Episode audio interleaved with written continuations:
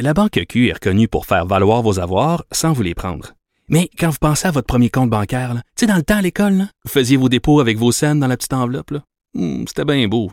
Mais avec le temps, à ce compte-là vous a coûté des milliers de dollars en frais, puis vous ne faites pas une scène d'intérêt. Avec la Banque Q, vous obtenez des intérêts élevés et aucun frais sur vos services bancaires courants. Autrement dit, ça fait pas mal plus de scènes dans votre enveloppe, ça. Banque Q. Faites valoir vos avoirs. Visitez banqueq.ca pour en savoir plus. Alors Alex, euh, ben commençons par le bilan euh, et on reste sur les 300 cas. Ouais, il y, a- il y a que des bonnes nouvelles cette semaine du côté des cas. 288 aujourd'hui, on déplore 5 décès. Comparatif hier, c'était 267 cas qu'on avait.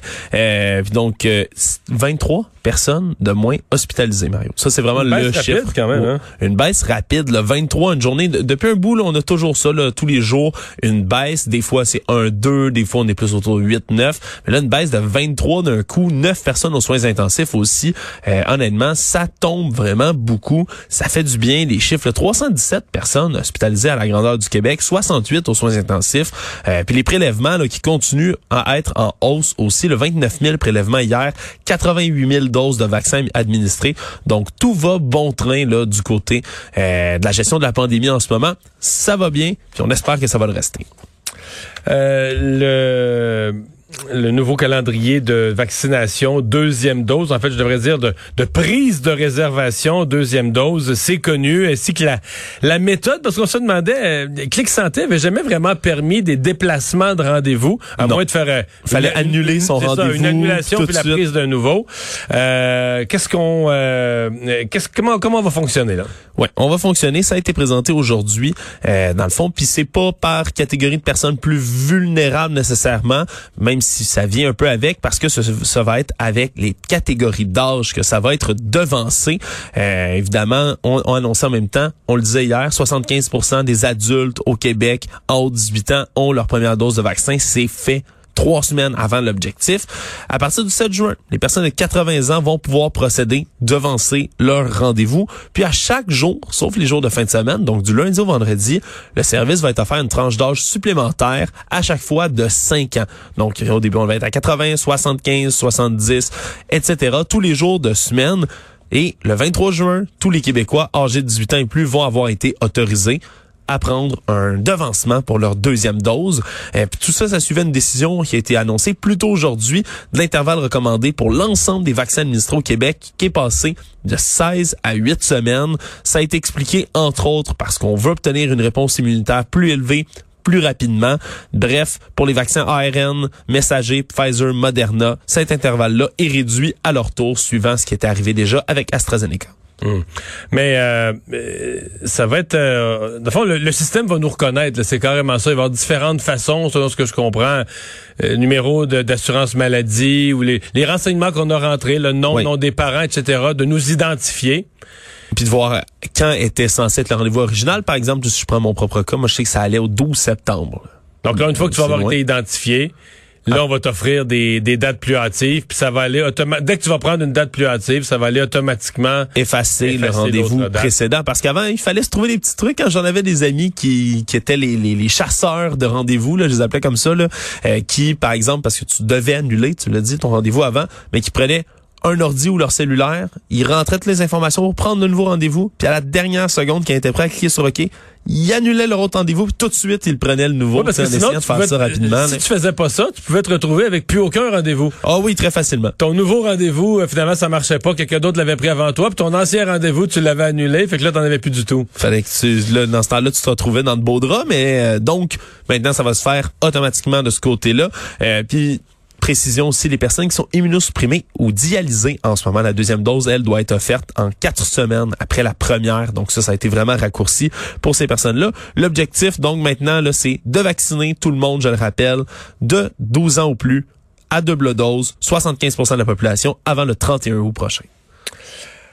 Euh, ben, ça commence lundi. Donc, euh, allez voir le calendrier. euh, Allez allez retrouver votre groupe d'âge. Et puis, euh, vous allez, à partir de lundi, pouvoir le faire. Lundi, on commence avec les gens de 80 ans et plus.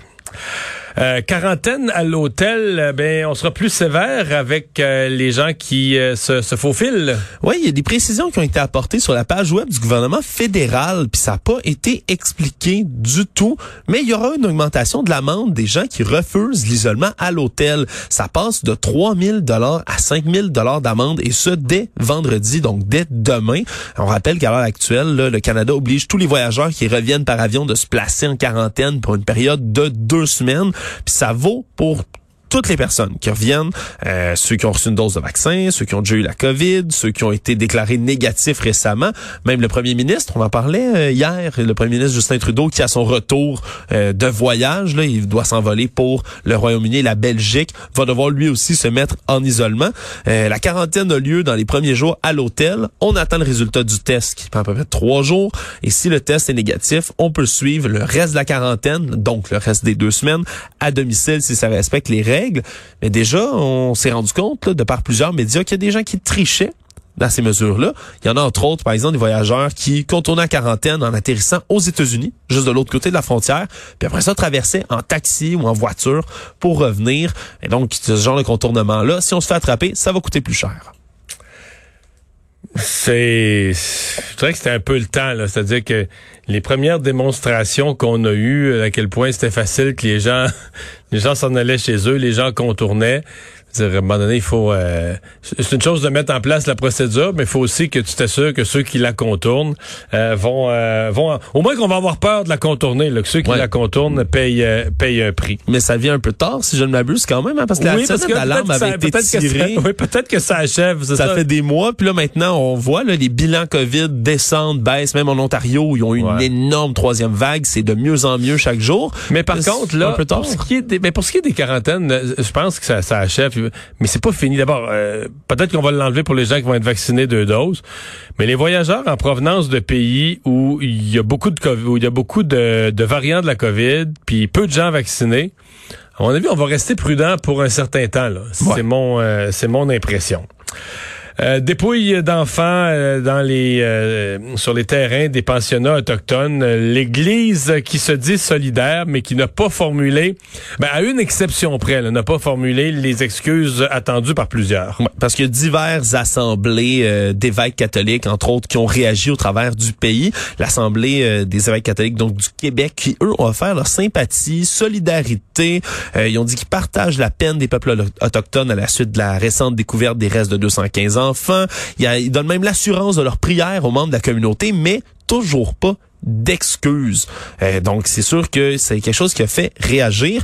Euh, L'archevêque de Vancouver, lui, G. Michael Miller, tu le disais, lui a promis de prendre une série d'actions. Il a demandé à toutes les autres organisations catholiques de prendre des actions, de prendre des mesures pour révéler la vérité. Et lui a transmis ses excuses, ses condoléances aux familles. Et donc là, il y a de plus en plus de voix qui s'élèvent pour réclamer des excuses officielles de l'Église. Mardi, c'était même le ministre canadien des services aux Autochtones, Mark Miller, qui lui avait jugé l'absence d'excuses des l'Église catholique carrément d'un geste honteux en ce moment. On rappellera aussi qu'en 2015, c'était une des 94 recommandations émises par la Commission de vérité et réconciliation du Canada, euh, demandé au pape directement de présenter au nom de l'Église catholique des excuses pour tous les mauvais traitements qui avaient été infligés aux Premières Nations par le biais des pensionnats. C'est des excuses qui se font toujours attendre aujourd'hui. Puis même la conférence des évêques catholiques du Canada lundi, eux ont dit que c'était bouleversant, que c'était une découverte macabre, mais ils n'ont jamais présenté d'excuses de leur côté non plus. Non, et euh, ça, je pense que c'est une erreur de leur part. Je pense que la presse, ils font juste monter la pression. L'histoire va revenir. Euh, je vois pas comment euh, comment tu peux. Te, tu, tu, tu peux pas juste constater que quelque chose n'est pas correct quand on était responsable, quand tu avais des responsabilités euh, opérationnelles, exécutives dans dans ça. Euh, bon, je crois que c'est pas les mêmes individus. Là. Les individus s'excusent pas à leur nom personnel parce que il s'est passé une génération ou deux, c'est plus les mêmes qui sont là. On, s'entend. Mais au nom de l'organisation, là, je, je, vois mal comment ils vont euh, pouvoir se, se, sortir de ça sans excuse. Euh, des fonds annoncés ce matin pour lutter contre la violence conjugale. En fait, c'est dans le grand plan sur la violence conjugale, mais des fonds spécifiques justement pour les communautés autochtones. Ouais, des 222,9 millions de dollars qui ont été annoncés donc en avril là, pour lutter contre la violence conjugale. Il y en a 25,8 millions qui vont aller aux femmes autochtones qui sont surreprésentées là, véritablement parmi les victimes de violences conjugales. Il y avait d'ailleurs quatre ministres de la CAC qui étaient présents euh, aujourd'hui, dont la ministre, euh, vice-première ministre et ministre de la Sécurité publique, Geneviève Guilbeault. Euh, D'ailleurs, c'est des projets qui sont annoncés maintenant avec un petit délai parce que ils ont été pensés après avoir consulté les milieux autochtones pour qu'eux-mêmes puissent déterminer les mesures, les actions, les priorités de ces projets-là. Il y a trois grands projets principaux qui vont occuper euh, ce montant-là. 10 millions de dollars en premier au développement de ressources d'hébergement pour les victimes de violences conjugales au Nunavik, entre autres.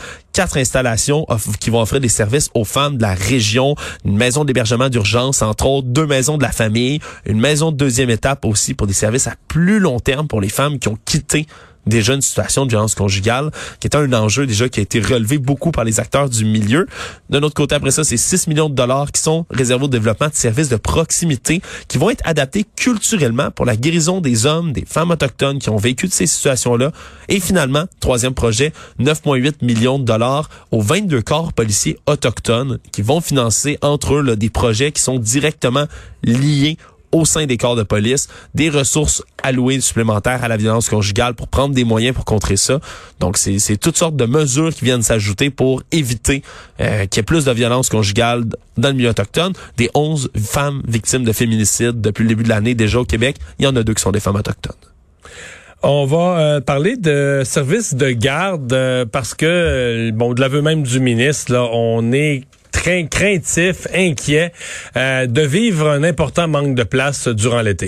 Oui, il a parlé de, il a qualifié ça de tempête parfaite, hein, de perfect storm pour ce qui s'annonce cet été, entre autres, parce que il reste un petit bout de, de, de, de compliqué pour moi on nous dit que dans la pandémie, puis il y a un bout que je peux comprendre, mais que vraiment le nombre d'éducatrices qui sont qui donnent du service à domicile, qui sont dans des milieux de garde à domicile, a, a fondu comme neige au soleil. Puis c'est certain que c'est compliqué là, tu sais, les, les, enfants de tout le monde.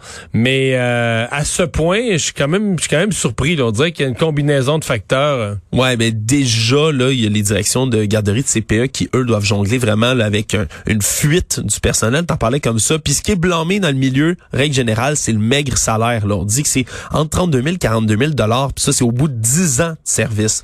Donc c'est sûr que les salaires sont pas alléchants. Et même qu'il y a un sondage qui avait été réalisé, sondage par le mouvement Valorisons ma profession auprès de 3600 quelques éducatrices. Pas moins de 47 des travailleuses de la petite enfance disent songer à changer de métier dans les trois prochaines années. Donc même si c'est pas immédiat, il y en a beaucoup qui songent à quitter déjà dans les prochaines années. Donc c'est le manque de personnel en ce moment qui va être combiné cet été avec le fait que comme on peut pas prendre de vacances hors Québec, ils ont peur qu'il y ait beaucoup de parents non plus qui écourtent ou rapetissent, si on veut, la durée des vacances, ce qui fait que elles vont, ces parents-là vont rester au travail, qu'il va y avoir plus de, de demandes en garderie. Et en plus de tout ça, les règles de la santé publique pour l'instant, du moins, continuent à s'appliquer dans toutes les garderies. Ça force les installations à employer plus d'éducatrices parce qu'on divise en plus petits groupes. Petits groupes, euh, c'est ça, ouais. Exact. Donc, c'est ce qui fait que, c'est ce qui ferait surtout que cet été, il va y avoir des problèmes de pénurie de main-d'œuvre. On le voit déjà aller. Euh, il y a des mesures qui ont été annoncées là, du même souffle par euh, donc M. Lacombe, le ministre de la Famille. On parle de, entre autres là, de plusieurs mesures qui vont être données des compensations financières pour les garderies à six places, par exemple, qui vont toucher 3 000 dollars en bonnie par an, neuf places jusqu'à 6 000 par an. Bref, des compensations financières pour essayer de pallier à tout ça. Mais du côté des oppositions, on dit que c'est trop peu, trop tard. C'est pas fini cette chicane à l'hôtel de ville de Montréal euh, sous Montgomery, qui était euh, une journaliste, etc., qui était même à l'origine du mouvement MeToo, finalement, qui est devenue euh, à la tête d'un cabinet où on disait que le harcèlement régnait, tellement que la mairesse de Montréal euh, s'est débarrassée d'elle, ni plus ni moins, elle voulait plus la voir. Et là, euh, elle, elle est repartie, a fondé sa, sa, sa, famille politique.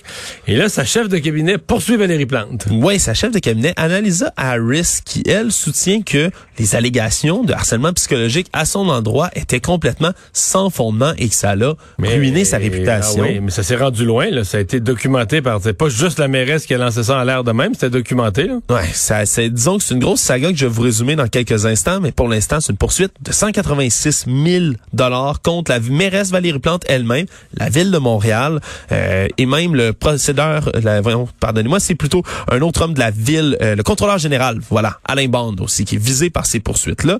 Euh, c'est une saga qui a commencé, tu le dis, c'est pas un nouveau. Là. 2019, ça a débuté. Il y avait une enquête interne des ressources humaines de la ville qui avait conclu donc que Mme Harris avait fait du harcèlement psychologique envers deux employés municipaux.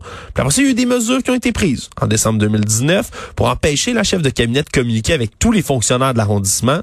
Un mois plus tard, Madame Harris apprend qu'on va recommander son congédiement. Elle dit que c'est un congédiement déguisé. Puis la mairesse Valérie Plante, elle, décide d'éjecter de son parti sous Montgomery après que le journal ait révélé que Madame Harris était visée par un rapport. Madame Montgomery, elle, qui a refusé de congédier sa chef de cabinet sans savoir ce qui était reproché.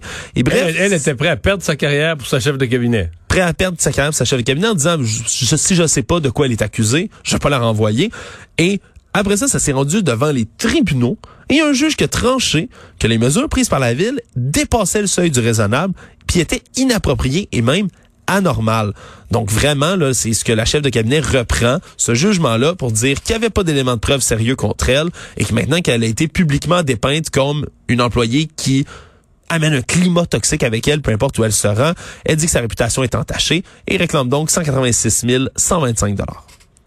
À suivre. Tout ça en, année d'élection municipale où Mme Montgomery euh, se représente.